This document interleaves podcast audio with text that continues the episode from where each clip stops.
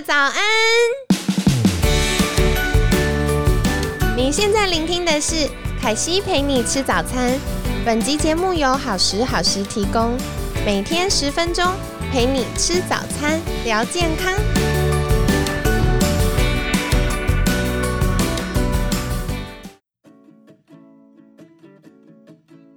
嗨，欢迎来到凯西陪你吃早餐，我是你的健康管理师凯西。今天邀请到凯西的好朋友疼痛修复科杨卓奇医师，杨医师早安。早安，各位听众朋友们，大家好。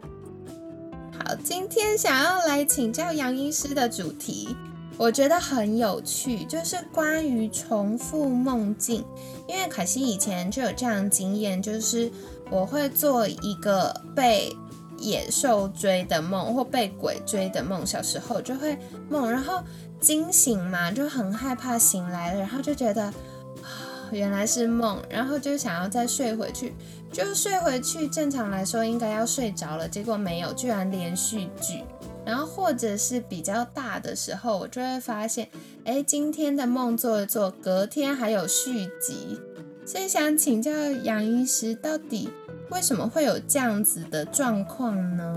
我觉得我今天比较想要跳脱一个医师的角色来说说梦境这件事，因为我觉得梦境它不是一个单纯的生理现象，好啊，好啊。然后也比较不会用医疗的角度去切入它。但是我觉得梦境是一种，它是一种我自己的解读啦。我觉得它是一种比较偏向是哲学，然后比较偏向是脑科学。然后甚至带一点艺术创意的成分在里面，这样子，所以我一直对梦境是蛮尊重的。呃，因为我是有在办一些呃睡眠相关的讲座，就是去讲说哦为什么会睡不好啊，睡眠障碍有哪一些成因啊，可能要怎么处理啊。让我发现每次办这样子的讲座，几乎一定都会被问到的问题就是：那做梦怎么办？我如果做很多梦，是不是就是代表我睡不好？还是是不是因为多梦，所以让我睡不好之类的？对，有一场讲座中，有一位学员分享他的经验，我觉得蛮有意思的。他就说啊，他其实会有一些重复的梦境，那这重复梦境可能有一点类似像凯西刚才提到那种，就是被鬼追啊，就是比较可怕、比较讨厌的那一种。那他说他有一次就是被这个重复梦境吓醒，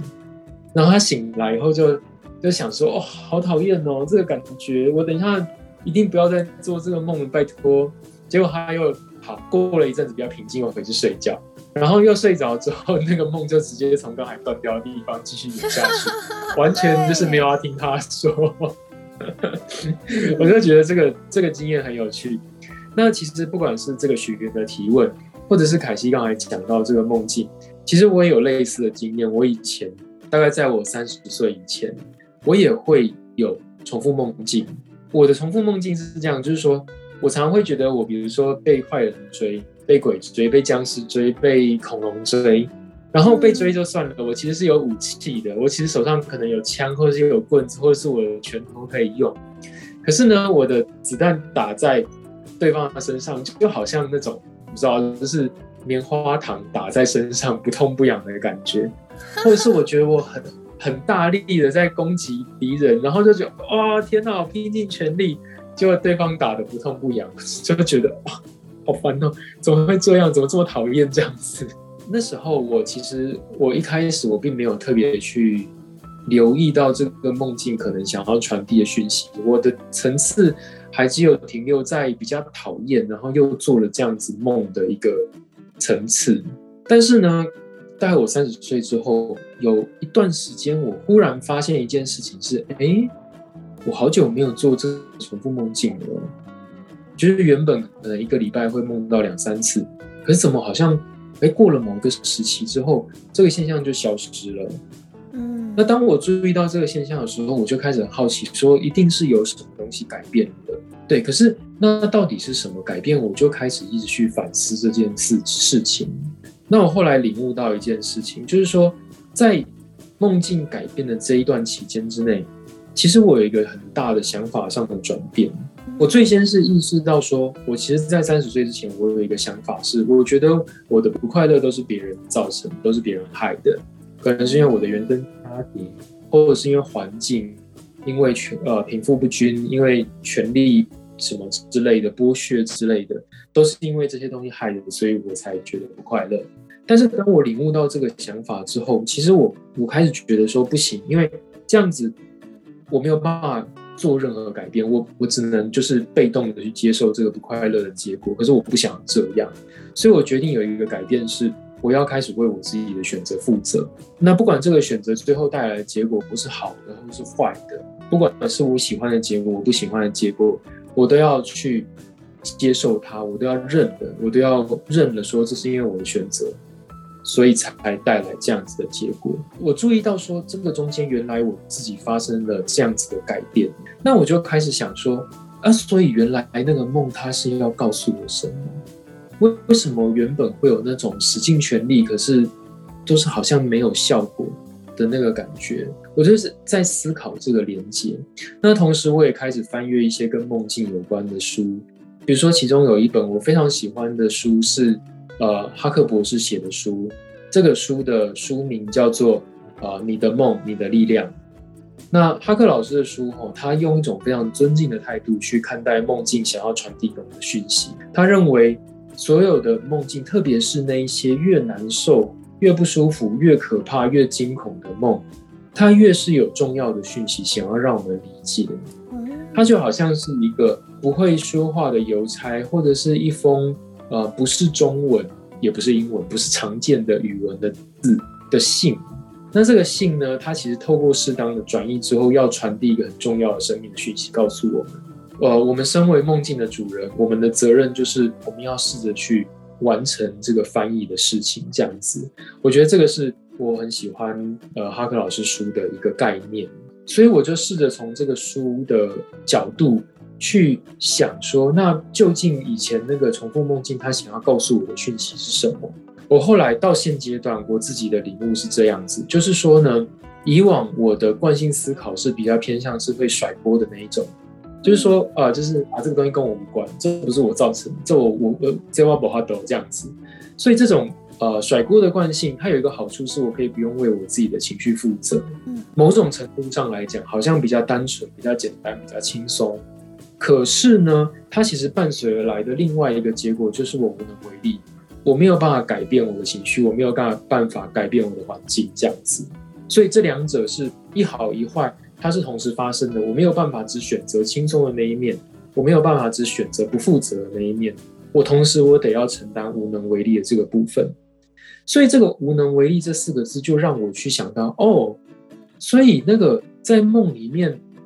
费尽全力都没有任何改变的那个部分，是不是在说的就是这件事情？他是不是就是想要提醒我说，我的这个甩锅的思考惯性，它所造成的结果就是我无能为力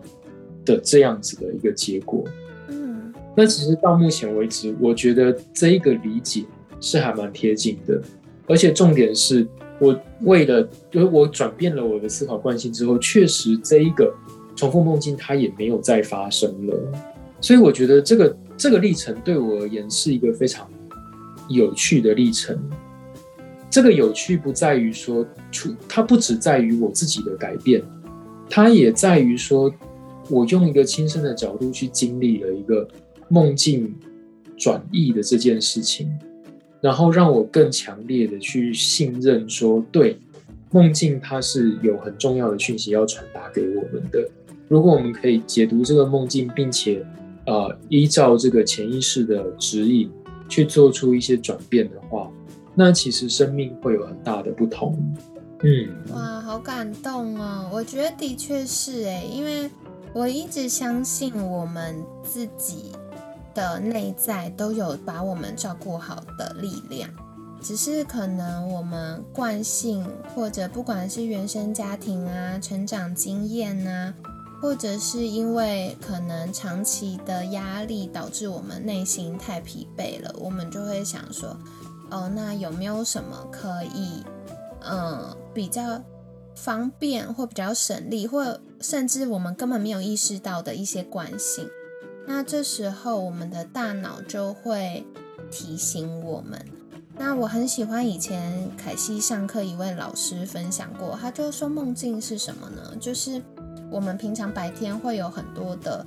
呃，不管是社会价值，或者是我们对自己的约束，那我们很难意识到内心真正想要让我们关注的事情。所以在睡觉，我们比较放松的时候，意识跟潜意识的疆界会被打开，然后，呃，这时候我们内在的力量就可以透过梦境提醒我们。那像刚刚杨医师分享，我觉得很感动，因为杨医师有说今天就是先撇开医师这个角色，以一个亲身经历的这个角度来做分享。那我就听到哦，其实真的是因为有些时候我们会想要，嗯，逃避一些觉得比较辛苦的事情，或要做决定，那或者是个性上可能像刚刚。杨医师的用词是，哎，会想要甩锅，我觉得这都是蛮正常，而且蛮合理的。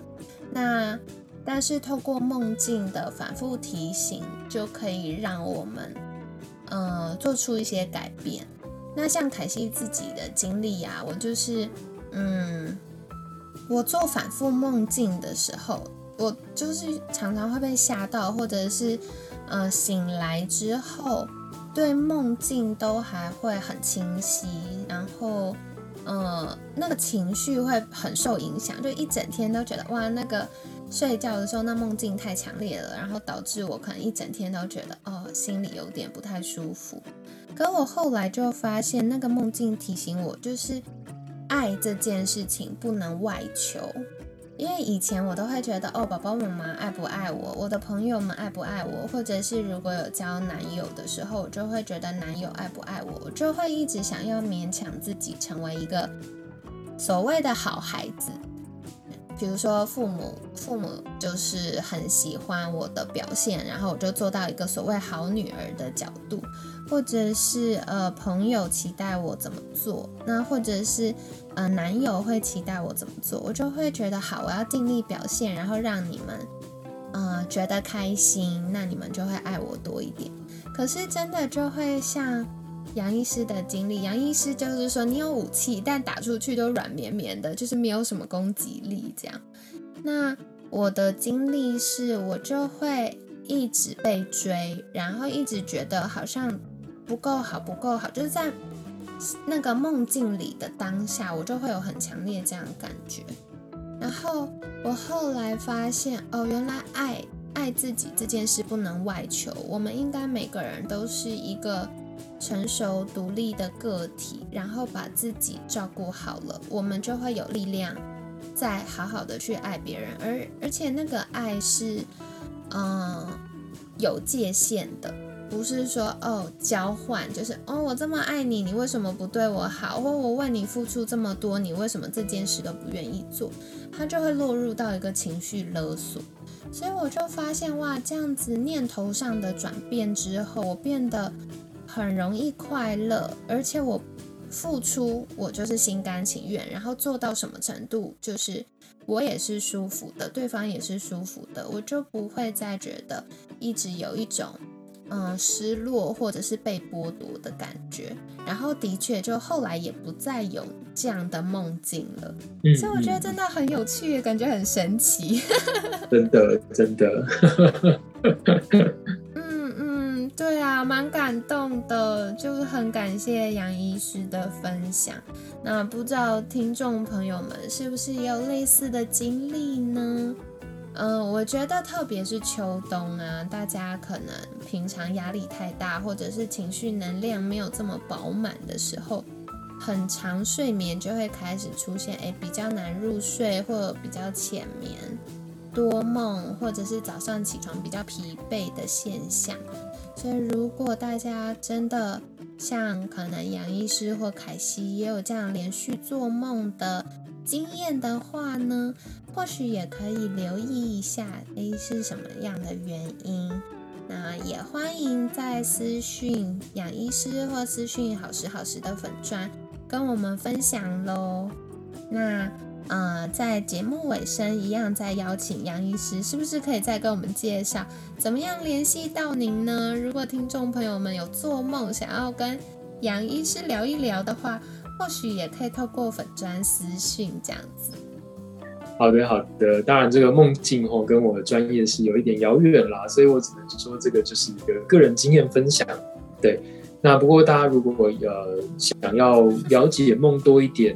或者是说不知道什么管道的话，那确实可以透过脸书搜寻我的名字“疼痛医师杨卓奇”。那我很乐意跟你分享，呃，我怎么样去呃改变我对梦的看法，还有如果你需要一些资源的话。有哪一些可能很棒的资源可以跟听众朋友们分享？这样子，嗯，太好了，好，所以凯西会再把相关链接放在文案区，大家可以订阅追踪。那如果大家有什么想听的主题，也欢迎在私讯凯西，或者是寄 email 到凯西陪你吃早餐的这个官方信箱。那我们也会再邀请杨医师来跟大家做交流喽。那今天很感谢疼痛修复科杨卓琪医师的分享。每天十分钟，健康好轻松。凯西陪你吃早餐，我们下次见，拜拜，拜拜。